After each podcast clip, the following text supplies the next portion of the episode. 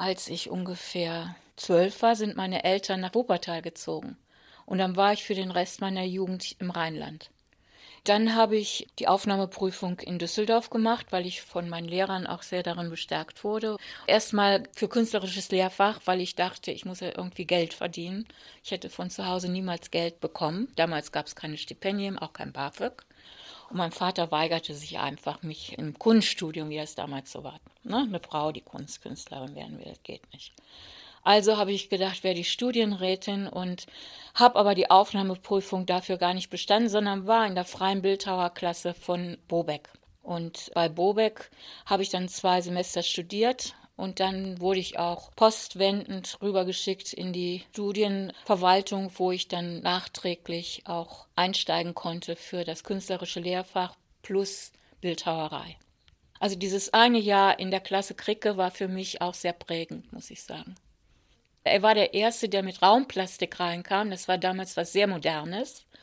Und dadurch wurde die Architektur, die ja auch in der Kunstakademie verhaftet ist, äh, wieder in einen anderen in Lichtblick reingezogen, was sehr interessant war, weil diese Art von Raumskulptur ist mit Architektur im Außenbereich natürlich auch sehr verknüpft. Aber ich war selbstverständlich auch die einzige Frau. Also es gab kaum Bildhauerinnen, die sich in diesem Thema engagieren wollten. Ja, wann kam ich zu Beuys? 66 oder 67 ging ich zu Beuys. Und da kam ich in eine Klasse, in der nur Männer waren. Damals waren Thaddeus Immendorf, Palermo, die Immis, äh, Rutenbeck natürlich. Es waren, glaube ich, acht. Und es durfte auch immer nur einer rein, wenn einer rausging. Und in meinem Fall war das Franz Erhard Walter, der rausging, weil er der, der Älteste war und fertig war. Und dafür ging ich rein in die Klasse. Zu dem Zeitpunkt, als ich in die Boys-Klasse ging, war keine Frau außer mir da. Das ging dann aber sehr schnell. Später, hm, nach einem, zwei Semestern, wurden da Frauen aufgenommen wie Inge Mahn oder so. Jeder hat seine Arbeit gemacht. Wir haben ja auch sehr unterschiedlich gearbeitet und ich hatte eigentlich keine Ahnung, was ich da anderes machen sollte als mit Stahl arbeiten. Also war ich hauptsächlich auch in den Werkstätten den Stahl in der Klasse. Die Klasse ist ziemlich klein. Da hatte ich einen Bildhauerbock, da habe ich dann mal mit Ton einen Kopf von meiner Tochter gemacht, die gerade geboren war. Und das fand er sehr schön. Mit meinen Stahlsachen konnte er nichts anfangen. Aber dann ist er sehr gut damit vorgegangen, er hat mich da runtergebracht. Aber nicht indem er gesagt hat, du darfst nicht mehr mit Stahl arbeiten, sondern indem er einfach ganz langsam mich dahin geführt hat, zu sagen, jetzt ist Stahl fertig. Das war wunderbar. Es, äh, da bin ich heute noch sehr dankbar. Und die letzte Stahlplastik, die ich gemacht habe, äh, die fand ich auch sehr gut. Die Klassen waren eigentlich immer Meisterklassen. Jede Klasse hat was komplett anderes gemacht, wenn es um die Freie ging. Und dann kamen die einzelnen Vorlesungen von den Professoren für Kunstgeschichte, Eduard Trier, Professor Warnach für Philosophie und so weiter dazu. Aber das hat ja eigentlich die freien Künstler auch gar nicht tangiert. Und ich habe halt beides gemacht. Und in der Klasse war es relativ akademisch. Wir haben also mindestens einmal in der Woche zwei, drei Stunden Aktzeichnen gehabt vor dem lebenden Modell. Und damit war Beuys auch sehr strikt. Auf Aktzeichnen hat er außerordentlichen Wert gelegt. Und das blieb auch so. Auch als die Klasse sich unheimlich vergrößert hat und wir aus allen Nähten platzte und man in der Klasse wirklich nicht mehr arbeiten konnte und ich deswegen auch meinen Schuppen als Atelier hatte und später das Atelier in Rating, äh, habe ich, habe ich die Abzeichenstunden immer noch mitgemacht.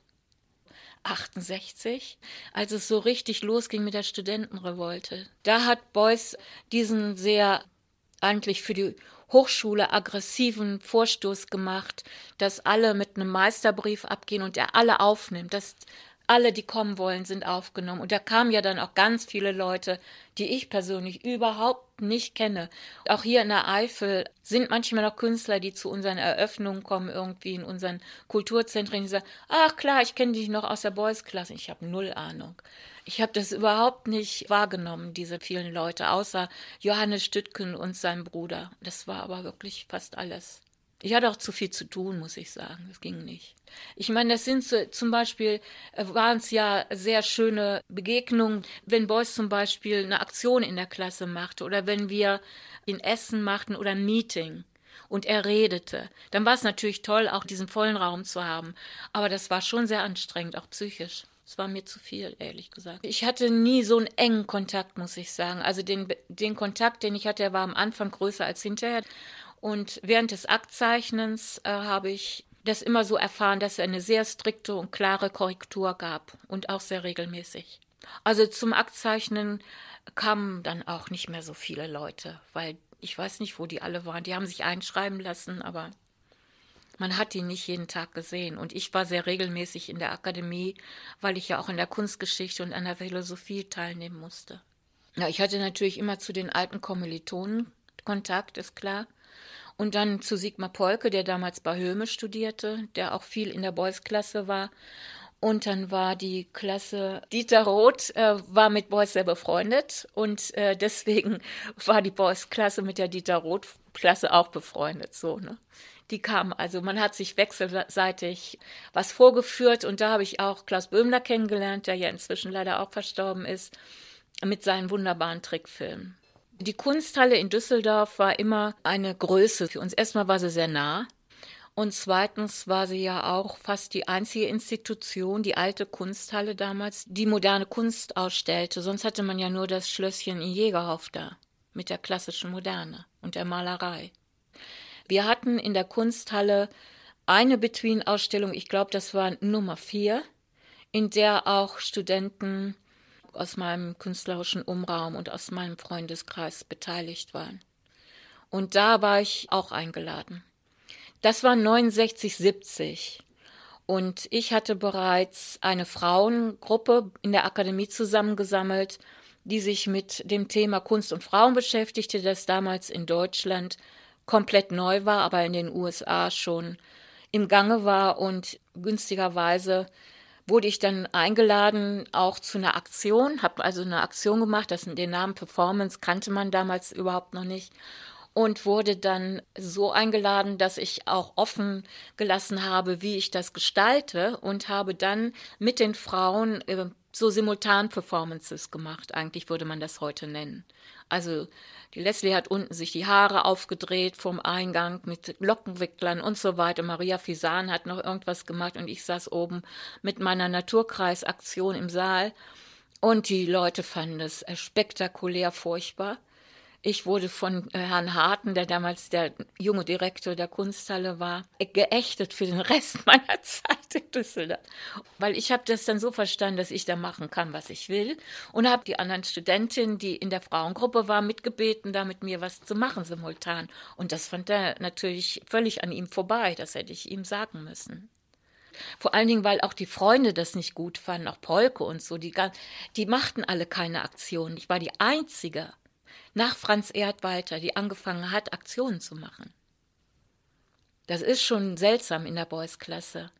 Na, hinterher Stüttgen, gut, das ist eine andere Sache. Aber zu dem Zeitpunkt war das wirklich etwas, was neu war, auch für die Kommilitonen. Und das war für die irgendwie zu viel. Das wollten die nicht. Ich weiß nicht, das sind ja auch persönliche Sachen. Also Katharina Sieverding sagt heute noch, ach, du bist doch die, die immer so rumgehüpft ist. Da ist so eine Art von Verachtung drin und und Überheblichkeit, das ist ja in der Düsseldorfer Kunstszene sowieso der Fall. Das ist ein völlig geschlossenes System. Meine Intention war, rauszukommen aus der plastischen Gestaltung in den Raum und den Vorgang. Mich interessierte die Plastik im Raum. Und also der Mensch im Raum, das war einfach auch ein Thema für mich. Und ich in dem Zelt drin war ja die lebende Plastik. Das war natürlich auch was Statisches. Ich habe immer in Real-Time-Performance gemacht am Anfang. Also das heißt, auch mit, mit meinen Videosachen konnte ich nicht schneiden oder so, weil das war ja auch kein Film, sondern elektronisches Medium. Damit kann man ja nur, wie wir wissen, elektronisch schneiden. Und sowas hatte ich gar nicht. Ich hatte ein Aufnahmegerät, eine Kamera fertig und ich habe immer die Aktion so gemacht, dass die im normalen Zeitablauf auch gefilmt wurden. Und ich habe die Naturkreisaktion natürlich auch so gemacht, wie ich meinen Zeitauflauf hatte. Es war nichts Spektakuläres, aber die Sachen von Beuys waren auch nicht spektakulär. Die Leute trinken Bier, unterhalten sich und er kriecht dazwischen auf allen Vieren rum. Alle kamen, weil es so eine Art von Event war, mehr als, als für eine Performance oder was Konzentriertes. Ja, und ich saß eben da und machte diese Naturkreisaktion, in der nicht viel passierte, muss ich sagen. sehr stilles äh, Stück mit Vögeln unter so einem durchsichtigen Mantel, in dem jeder reingucken konnte. Und ja, das war es mehr oder weniger. Und dann habe ich eben auch das Machen des Objektes am Körper geübt. Und das habe ich mit Video gemacht. Die Initialzündung war eigentlich die Ausstellung Prospekt in Düsseldorf. Die war auch in der Kunsthalle. In dieser Ausstellung zeigte Konrad Fischer zum ersten Mal mit Body Art Filmen von Vito Acconci, Dennis Oppenheim, Bill Wackman aus New York. Und die waren zum Teil mit Super 8, aber auch schon mit Video gemacht. Und dieses Performen vor der Kamera in diesem hautnahen Nahaufnahmen, das hat mich interessiert. Aber ich hatte niemanden, der mir dabei hätte helfen können oder zur Seite springen können. Mit anderen Worten, ich hatte niemanden, der das aufnimmt. Also mit das mit Film zu machen, war illusorisch, weil wer kann da den Ausschnitt einsetzen und so weiter. Das sind ja Nahaufnahmen dann. Und ich habe dann deswegen Video gewählt, weil ich mich sofort sehen konnte, wie wir ja alle heute sehr selbstverständlich für uns in Anspruch nehmen. Aber das war komplett neu und der Unterschied zum Film. Also ich habe meine ersten Videos 1971 gemacht und die habe ich nicht gezeigt. Die habe ich auch nicht mehr. Die sind auch vom Licht her nicht in Ordnung. Ich musste mir das Licht selbst beibringen. Dadurch, dass ich Bildhauerin war, hatte ich mit künstlicher Lichtgebung von Film ja auch überhaupt gar nichts gelernt. Und das war schon dann auch ein Lernprozess über ein halbes Jahr, bis ich die erste Einstellung so hatte, dass ich das als Videoarbeit rausgeben wollte und das war dann Bindenmaske. Gezeigt habe ich die erstmal gar nicht, die habe ich gemacht.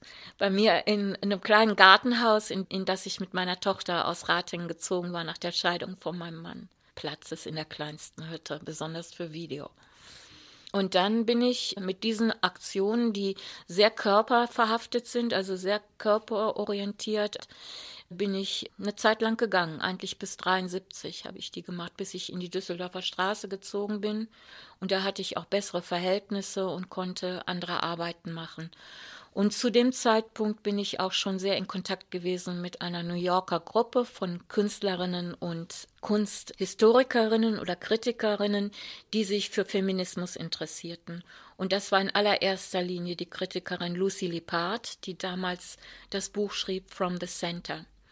Und ich habe dann Kontakt mit ihr aufgenommen und sie hatte ein Feminist Address Board, hieß das, in New York. Da hatten sich alle Frauen, die Künstlerinnen waren, in New York eingetragen. Also Hannah Wilke und die ganze Riege. Und da bin ich die erste ausländische Künstlerin geworden, die aufgenommen wurde. Und dann haben wir aus dieser ja, sagen wir mal, aus dieser Gruppe auch eine Ausstellung entfaltet, die Lucy Lippard dann kuratiert hat und durch die College Galleries der USA geschickt hat, sodass die frühen Arbeiten mit Video sehr früh in Amerika zu sehen waren, aber nicht hier. Meine erste Ausstellung hier mit Video war 1972 in Hannover bei der Galerie Ernst. Ich war sehr lange sowieso mehr im Ausland als hier in Deutschland bekannt. Eigentlich die ganzen 70er Jahre. Aber äh, es war so, dass 1973 gab es in Köln eine große Ausstellung, in der auch Video gezeigt wurde. Da gab es auch anlässlich des Kunstmarktes schon elektronische Musik. Dann auch in der Kunsthalle und im Kunstverein am Neumarkt gab es Events. In diesem einen Event, da hatte ich in der Kunsthalle ein Konzert von Konrad Schnitzler gesehen. Das war ein alter Kommilitone von mir aus der Boys-Klasse, der auch bei Tangerine Dream Keyboarder gewesen war. Und der hatte da ein eigenes Konzert und dann bin ich mal zu ihm hingegangen und habe gesagt, hör mal, kann ich nicht mal morgen meine Videosachen mitbringen und wir improvisieren was auf der Bühne zusammen? Und er sagte, ja, prima, das machen wir. Und dann haben wir das gemacht. Und dieses erste Konzert, Improvisation mit Konrad Schnitzler, war mein erstes öffentliches Videoaktionsstück. Bei dieser Ausstellung war aus New York der Herausgeber der Kunstzeitung Avalanche. Das war eine Avantgarde Underground Kunstzeitung und Willow Bouchard verlegte die mit seiner Frau und der sah dieses Improvisationkonzert mit Konrad Schnitzler und mir und sagte, ja, prima, sowas müssen wir in New York auch machen und lud mich ein, nach New York zu kommen und da habe ich dann die erste Performance gemacht in 112 Green Street. Das war damals so ein experimenteller Underground Loft sozusagen in, in Downtown Manhattan um die Ecke von der Spring Street. Ja, Gary Schum war ein interessantes Phänomen im Rheinland. Und äh, der machte dann eines guten Tages als Filmer, der hatte auch in Berlin Film studiert auf Kameramann und äh, machte plötzlich eine Galerie für Videokunst auf. Aber Sie kennen ja die, die Fernsehsendung von Gary Schum. Das ist erstmal Landart und das war fast alles noch Film, weil so ein Landart-Stück von Smithson da draußen in der Wüste von Nevada, das kann man, konnte man damals ganz schlecht nur mit Video aufnehmen. Man konnte die Batterien einfach nicht haben. Oder es waren so viele Batterien, dass man schwere Gürtel um hatte, als hätte man eine Maschinenpistole mit Munition um. Das waren die Gürtel für, für Portable Video Packs damals. Aber diese langen Aktionen auch für Landart, die waren mit Film aufgenommen. Die hat Garisch schon gefilmt. Und dann wurden die abgetastet später mal und als Videos gezeigt. Wie ja auch die Aktionen von Beuys mit Film aufgenommen wurden. Das sind nicht originär Videoaufnahmen das war schon für mich natürlich toll, dass ja jetzt endlich mal jemand nach Düsseldorf kam, der sich mit dem gleichen Medium beschäftigte.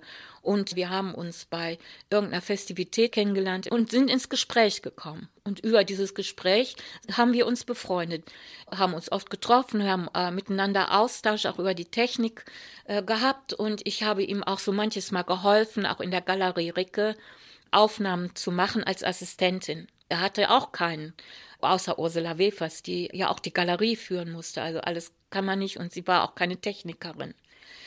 Und das war für mich auch interessant, weil ich habe Richard Serra dadurch kennengelernt und Joan Jonas, die zu der Zeit die Frau von Richard Serra war. Und deswegen habe ich äh, diese Arbeit auch sehr gern gemacht und bin dann auch mit Gary Schum nach Venedig zur Biennale gefahren. Um sechs Wochen, glaube ich, haben wir Aufnahmen gemacht der Kunst auf der Biennale. Das war ein Auftrag für ihn. Pike habe ich eigentlich schon sehr früh kennengelernt bei der Galerie Parnasse. Die Galerie war ja in Wuppertal, die kannte ich also auch schon ziemlich früh. Und natürlich auch in Düsseldorf, wenn er mit Charlotte Moorman äh, in Düsseldorf war und auch da die in der Kunsthalle wieder ähm, Fluxuskonzert machte. Es war immer ein sehr freundschaftliches Verhältnis. Ich war ja ein bisschen jünger, er war ja sozusagen Generation Boys und wir hatten dann auch so ein Vater-Tochter-Verhältnis, so ja. Aber ich habe nie so gearbeitet wie er. Ich hatte eine völlig andere Art und Weise, aber er hat das sehr anerkannt, was ich gemacht habe. Und das war ja auch bei Schumm so. Ich hatte eine völlig andere Arbeitsweise als Gary Schumm, weil er hatte ausgetüftelte drei Chip-Kameras, also äh, damals noch analoge Kameras. Und ich hatte eine ein-Chip billige Kamera für Controlling von Häusern. Ganz was Einfaches. Der Firma Philips, das war meine erste Kamera. Und da konnte man mit, mit Licht auch sehr wenig machen. Also entweder es war hell oder es war dunkel. Diese ganzen Grautöne. Es war im Grunde genommen, sagte Gary immer, das ist wie erster Stummfilm, was du machst. Das ist wirklich, hat die Qualität von einem Stummfilm. Und das fand ich sehr wichtig für mich, dieses Argument, weil so habe ich das dann auch gehalten, weil was anderes konnte ich ja nicht machen. Und für ihn spielten die Grautöne eine wesentliche Rolle. Also die Grautöne sind für Schummvideos absolut prägend von der Ästhetik. Pike, der ja durch, über seine Fluxuskonzerte hier bekannt war, aber selbst nie gesagt hat, dass er Videokünstler ist, sondern er war Fluxuskünstler und Komponist und er hat am WDR gearbeitet. Ich habe ihn auch nie so erfahren. Seine Videos waren ja wie bei Wolf Hostel eigentlich erstmal umgearbeitete Fernsehaufnahmen. Und das hat auch Wolf Hostel in seine Fluxusobjekten eingefangen, diese Art zu arbeiten. Das wurde nur leider auch von der Kunstszene in Deutschland sehr unterdrückt, dieses Phänomen von Hostel. Nur bei Nanjun Pike war es möglich, das richtig toll zu entwickeln und dann hinterher über die Fluxuskonzerte hinaus dann auch als äh, Videokunst zu zeigen. Ja, mit Maurizio Kagel und mit Stockhausen war Pike in Köln zusammen und in dieser Szene wurde auch extrem viel Neues entwickelt, das äh, keinen Raum ließ für viele Besuche in Düsseldorf. Düsseldorf war ganz anders drauf zu der Zeit. In Düsseldorf waren, äh, waren Spörri und Dieter Roth und die Fluxusleute, die aus dieser Ecke kamen. Es gab hier auch ein Restaurant, Spörri, da hatte er schon die ersten furchtbaren Speisen mit gebratenen Ameisen und Känguru-Steaks. Da musste man abends immer auch hingehen, aber ich habe sowieso nur Spargel gegessen oder irgendwas, was man kannte oder Spiegeleier mit Bratkartoffeln oder sowas, was man sich leisten konnte. Die Künstler trafen sich immer oben und da saßen wir ein paar Mal in der Woche, äh, auch mit Fiu und diesen Leuten. Marcel Brotas war da oft mit seiner Frau Maria. Das war so eine ganze Clique von Fluxusleuten. Ähm, es war wie ein Stammtisch, würde ich mal sagen. Also ich war oft auch da mit Gary Schumm, der war auch sehr viel da. Äh, und wir wohnten ja alle auch in der Innenstadt. Insofern war das kein Problem. Man war in ein paar Schritten dort. Und es gab ja auch nicht den Tourismus, den es heute gibt, sondern es war ein funktionierender Stadtteil. Spörri kochte am Anfang selbst. Ich meine, man muss bei Fluxus ja, und das hat mich auch an Fluxus so interessiert, sagen, dass es eben um Leben und Kunst ist eins geht. Das war ja der Vorläufer auch zu der Idee von Joseph Beuys, jeder ein Künstler. Es ging um Leben und Kunst ist eins. Und was ich umhabe, den Schal, das ist ein Teil unseres Daseins und damit können wir auch konzentriert jetzt mal eine Aktion machen. Ja, wir haben aus dem Stehgreif improvisieren, das war, ist eigentlich wirklich auch eine Fluxusidee gewesen damals.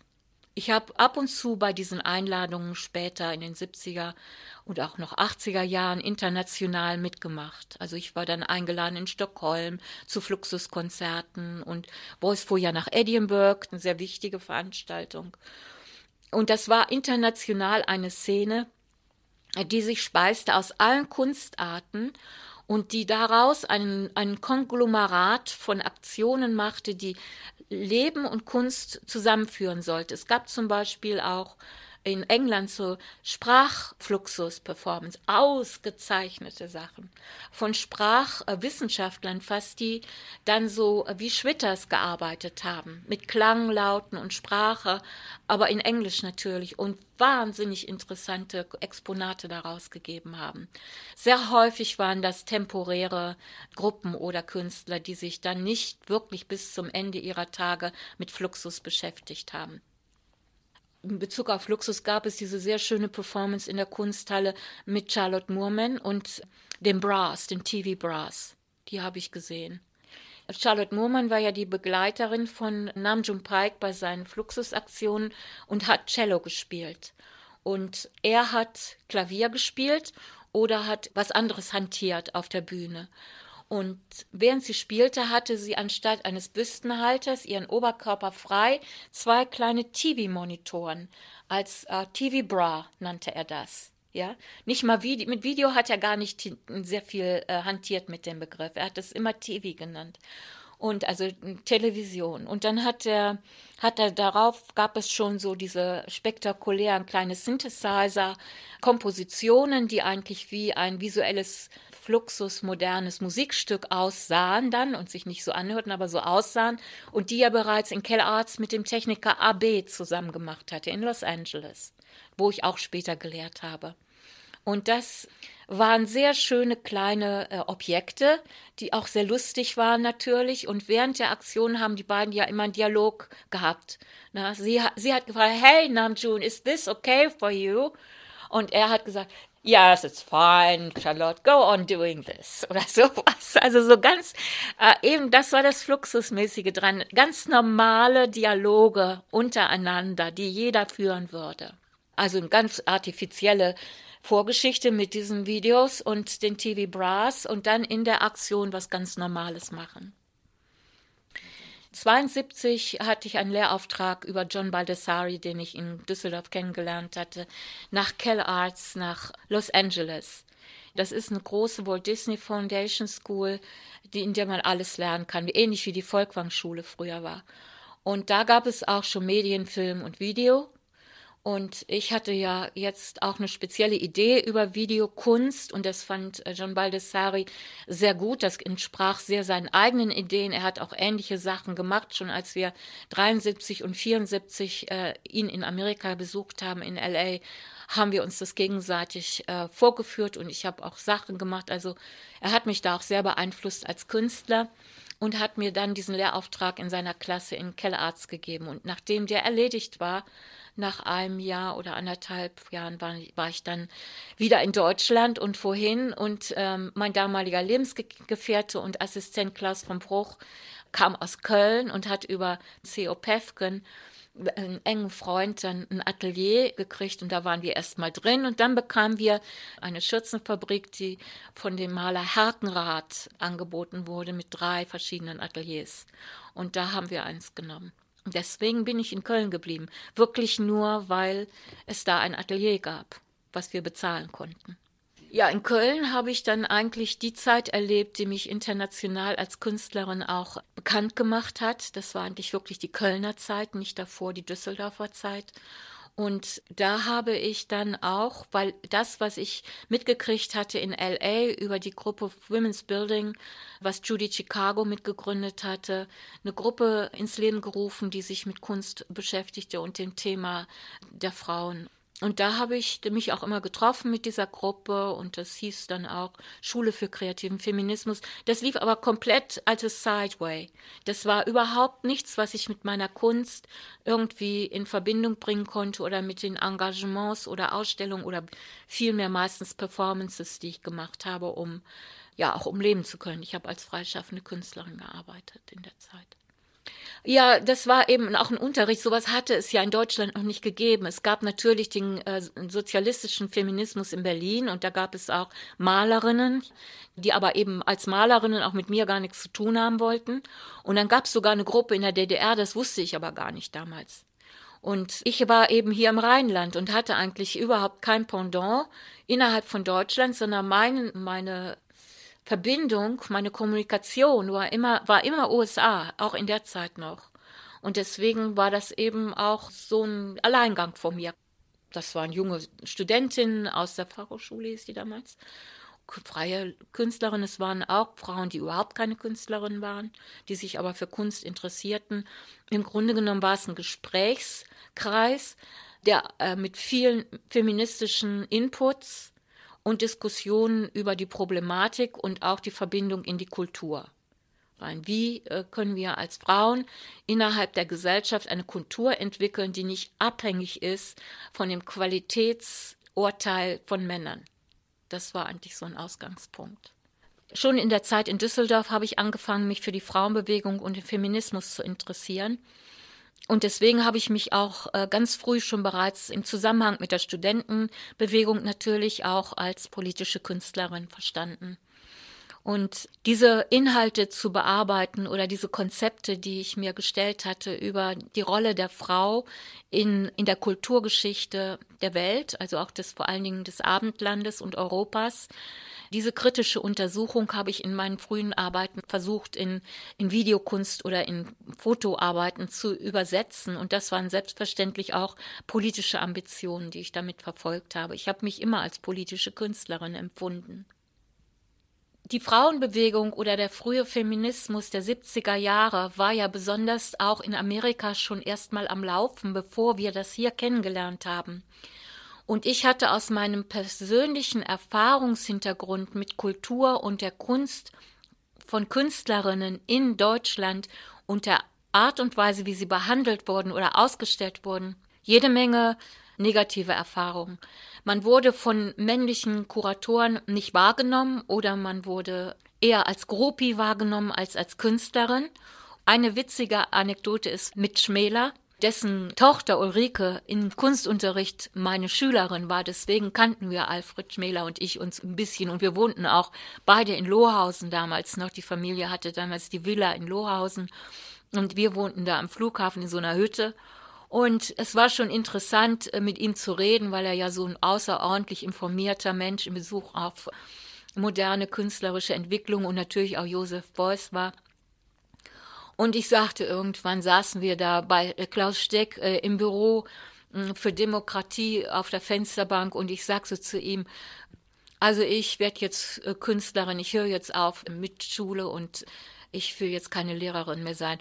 Und da sagt er zu mir, nee Mädchen, das lass mal Sinn. Frauen halten nicht durch. Im besten Düsseldorfer Platt ist klar. Und das war für mich eine unvergessene Bemerkung, weil ich hatte eine trotzige Reaktion. Ich habe nichts gesagt, aber ich habe natürlich so empfunden, dass ich gedacht, na, also das kann jetzt nicht wahr sein. Und so Leute wie Klaus Steck, die ja damals auch in Düsseldorf, da eben wie gesagt sowas hatten wie das Büro oder mit Beuys befreundet waren und sehr häufig ins Atelier, in die, in die Klasse in der Düsseldorfer Kunstakademie kamen, die waren ja auch sehr fortschrittlich, auch mit Frauen und so. Also da habe ich das auch nicht so mitgekriegt. Und Beuys selbst war ja auch sehr fortschrittlich in dieser Beziehung, nur mit der mit dem Feminismus als politische Bewegung, da konnte er nichts anfangen. Das konnte ich aber auch sehr gut verstehen, weil der politische Feminismus in Deutschland, in Berlin besonders, äh, war der zu Hause, war sehr sozialistisch ausgelegt und hatte mit Kunst und Kultur sehr wenig zu tun. Das war anders als in Amerika. In Amerika haben sich die Feministinnen sehr früh über die Kunstgeschichte, die Kulturgeschichte, die Literaturgeschichte und die Musikgeschichte ausgelassen und sie haben sie untersucht auf frauenfeindliche Inhalte und auch ästhetische Qualitäten und haben sehr früh Pamphlete und Abhandlungen darüber publiziert. Und deswegen habe ich sehr früh auch in Kontakt mit der amerikanischen Frauenbewegung diesen Kontext kennengelernt und fand den für mich außerordentlich passend, denn ich als Künstlerin und auch als engagierte Kunsthistorikerin war sehr an der Kunstgeschichte der Frau auch und wie sie in, in der Kunstgeschichte verstanden wurde, interessiert. Also zum Beispiel die Tochter von Caravaggio oder Artemisia Gentileschi oder Kaufmann und so weiter. Also die ganzen frühen Künstlerinnen der europäischen Kunstgeschichte, die wenigen, die es gab, die standen schon in unserem Fokus. Das waren sozusagen die Bezüge, die man haben konnte. Und alles andere lag in der grauen Vorzeit und man wusste nicht, hat es überhaupt was gegeben. Und deswegen war es für mich auch interessant, jetzt mal zu untersuchen, wie haben denn männliche Künstler die Frau überhaupt verstanden oder wie verstehen sie heute? Eigentlich nur noch als Muse oder immer noch als Muse oder ja, und so, so habe ich mich diesem ganzen Kontext dann auch genähert in meinen eigenen Arbeiten über das Körperverständnis. Ne? Aber es gab ja immer nur die nackte Maya und äh, diese ganzen Geschichten. Die 60er Jahre, in denen das passiert ist, oder die Anfang der 70er Jahre, da war der Krieg noch nicht lange vorbei und es gab auch nicht viele Bücher über diese ganzen Sachen. Schon gar keine deutschen. Allein über Dadaismus, über den ich mein Staatsexamen gemacht habe, gab es nur und wirklich nur in Deutsch die Biografie von Hans Richter als Dumont-Taschenbuch. Mehr gab es nicht. Und mehr hatte ich nicht als Vorlage. Schwitters gab es gar nicht. Von Schwitters hatten wir keine Zeugnisse in den 60er Jahren. Das musste alles erst neu gemacht werden. Und heute sind wir wieder daran zu überlegen, wie wir alles in Archiven unterbringen. Es hat sich also, es ist, es ist eine Generationsentwicklung da gewesen, die war so super schnell, dass man auch diese Vergesslichkeit, die neue Generationen über diese ganzen Thematiken in, nach den Kriegsjahren hatten, verstehen muss, weil es ging einfach zu schnell. Dann hatten wir parallel eine andere Arbeitsgemeinschaft laufen mit Klaus von Bruch, mit dem ich zusammen das äh, Studio teilte und der ja auch mein Lebensgefährte und Assistent war und mit Marcel Odenbach, der ein Freund von uns war und der zu der Zeit auch anfangen wollte, Videos zu machen. Und der hat dann mit meinen Videomaschinen seine ersten Versuche gemacht, wie auch Klaus von Bruch eigentlich bis zur Beendigung unserer Beziehung 82 ein oder zwei Videoarbeiten gemacht hatte, aber seine wirkliche Entwicklung erst danach passierte. ATV nach unserer Rückkehr aus Amerika hatten wir das Bedürfnis, etwas anderes zu machen, als zu versuchen, in der Kunstszene ansässig oder ein Standbein zu haben. Die Idee, die wir eigentlich als allererstes hatten mit Video, die war eigentlich auch mit Television verknüpft in dem Sinn, wie man das in Amerika machte, dass man Nachbarschafts-TV durch dieses Video äh, entwickeln konnte, weil das ja kleine Maschinen waren. Man brauchte keine riesen Mats, man hatte das sofort auf der Rolle, man konnte in jede Küche gehen mit einem Porterpack. Ich meine, es war alles analog und sehr schwer vom Gewicht her, aber man konnte das machen. Und deswegen hatte man in Amerika schon die ersten Sender mit Neighborhood TV ins Leben gerufen, besonders in Kanada. Und wir hatten die teilweise besucht und gesehen und fanden diese Idee so spannend, dass wir das eigentlich auch bei uns im Stadtteil in Köln machen wollten. Nun war das aber in Deutschland total verboten. Man hatte nur die gesetzlich erlaubten Sender, also ARD, das erste Programm und dann jeweils pro Land einen Landessender. Bei uns war das WDR, in Hamburg der NDR etc. pp. Und das war natürlich schon für uns sehr interessant, jetzt so wieder so ein Underground-Teil, was nicht legal war, illegal hm, irgendwie zu kreieren. Und Klaus von Bruch, der ja ein sehr begabter Techniker ist, hat also einen kleinen Sender zusammengebaut. Und dann haben wir Karten in die Postkästen unserer Nachbarn geschmissen und gesagt, wenn ihr heute Abend Kanal 24 äh, in eurem Fernseher anwählen könnt, dann könnt ihr unsere Videoarbeiten bei euch im Wohnzimmer empfangen, so in der Form. Wir hatten auch eine Einladungskarte, die wir da reingeworfen haben. Und wenn nicht, dann könnt ihr zu uns ins Studio kommen und die Videoarbeiten da ansehen. Das war so klassisches Neighborhood TV. Und das haben wir dann ein oder zweimal gemacht und das war es dann. Wir hatten aber diese kleine Produktionsgemeinschaft, weil dann auch eine große Kaspar König Ausstellung kam, Westkunst und da waren auch schon die ersten Videoarbeiten dabei und da machten auch die Kölner Künstler, die alle nicht in der Westkunst vertreten waren, dann in unserer Gruppe halt und sagten, hey, lasst uns zusammen eine Videoarbeit machen und die haben wir dann Westart genannt. Die hat Klaus von Bruch vor allen Dingen dann so initiiert und aufgenommen mit Rune Miels und Marcel Odenbach. Und so fing eigentlich Alternativ TV an. Und das heißt, wir hatten jetzt ein Label. Das war eigentlich die Idee, dann, die dann als nächstes kam. Wir hatten ein Label und das hieß Alternativ TV. Heute ist das natürlich Gaga für jeden. Also Alternativ TV heißt jeder um die Ecke. Damals war das komplett neu.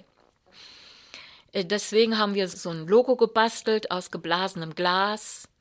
Und dann hat alles Klaus Idee. Hatte Klaus die Idee, da Milch reinzutun und ich musste an der anderen Seite saugen, dass die Milch da durchlief und dann konnte man das Logo langsam in der Kamera konnte man das langsam sehen.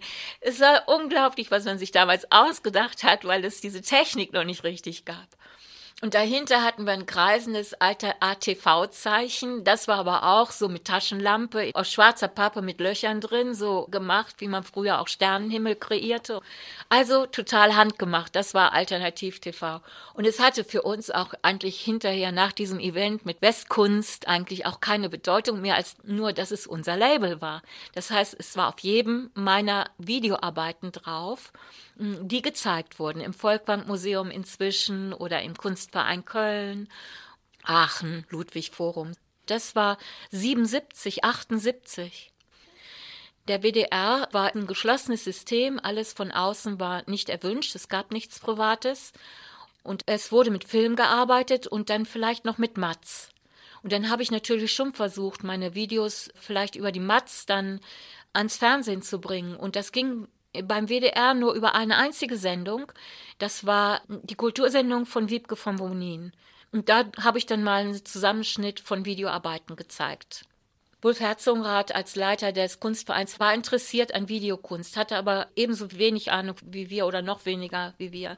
Das heißt, wir haben auch diese Szene sehr beeinflusst, das darf man wirklich nicht unterschätzen. Und Wolf Herzogenrath hatte ja auch keine finanziellen Ressourcen. Ein Kunstverein ist immer sehr unterbemittelt. Und äh, Klaus von Bruch und ich haben da eine der ersten Videokunstausstellungen technisch ausgerichtet. Wir haben da Tag und Nacht Kabel geschweißt, 73, 74, um diese möglich zu machen. Also das heißt, wir waren mit dem Kunstverein auch wirklich sehr verbunden und Wolf Herzogenrath und wir waren so eine Gruppe auch. Die Galerie Oppenheim also Ingrid von Oppenheim war Tochter des Oppenheim Bankhauses und als solche war sie Kunstsammlerin wie ihre Schwester auch. Aber sie war eine sehr avantgardistische Frau. Also sie war unglaublich interessiert an ganz modernen zeitgenössischen Entwicklungen. Und sie war auch Freundin von Michael Bute, einem von unseren Kölner Malern, der damals auch sehr bekannt war. Und in dieser Perspektive hat sie dann auch Videokunst kennengelernt und ich habe sie kennengelernt und sie hat dann erstmal angefangen, auch Videokunst zu sammeln.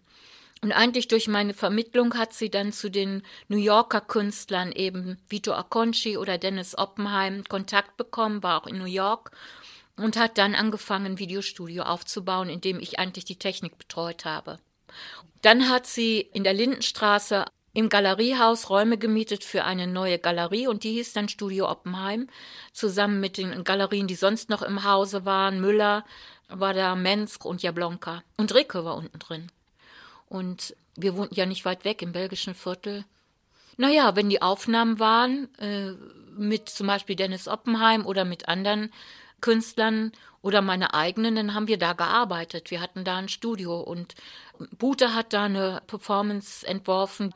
Also sie hat immer wieder Aufnahmen gemacht mit anderen Künstlern. Es war schon immer was zu tun. Also für uns hier in Köln war das der einzige Ort, an dem wir zusammen außerhalb meines Studios uns treffen könnten. Das war extrem wichtig für alle. Sie war wirklich auch eine sehr kommunikative Frau und sie war sehr gerne mit uns allen befreundet. Sie war natürlich auch um, vor allen Dingen initiativ mit Sigmar Polke befreundet und hat auch unglaublich viele seiner Zeichnungen gekauft. Eben mit Bute, hat sehr viel Bute gekauft. Also sie hat sehr viel erworben und dann hat sie auch natürlich die Arbeit mal präsentiert, zum Beispiel im Kunstmuseum Bonn. Auch sie hat sehr viel die Initiative ergriffen für ihre Künstler. Sie hat sich gar nicht so als Galeristin verstanden, sondern eigentlich war, war das für sie eine Künstlergalerie.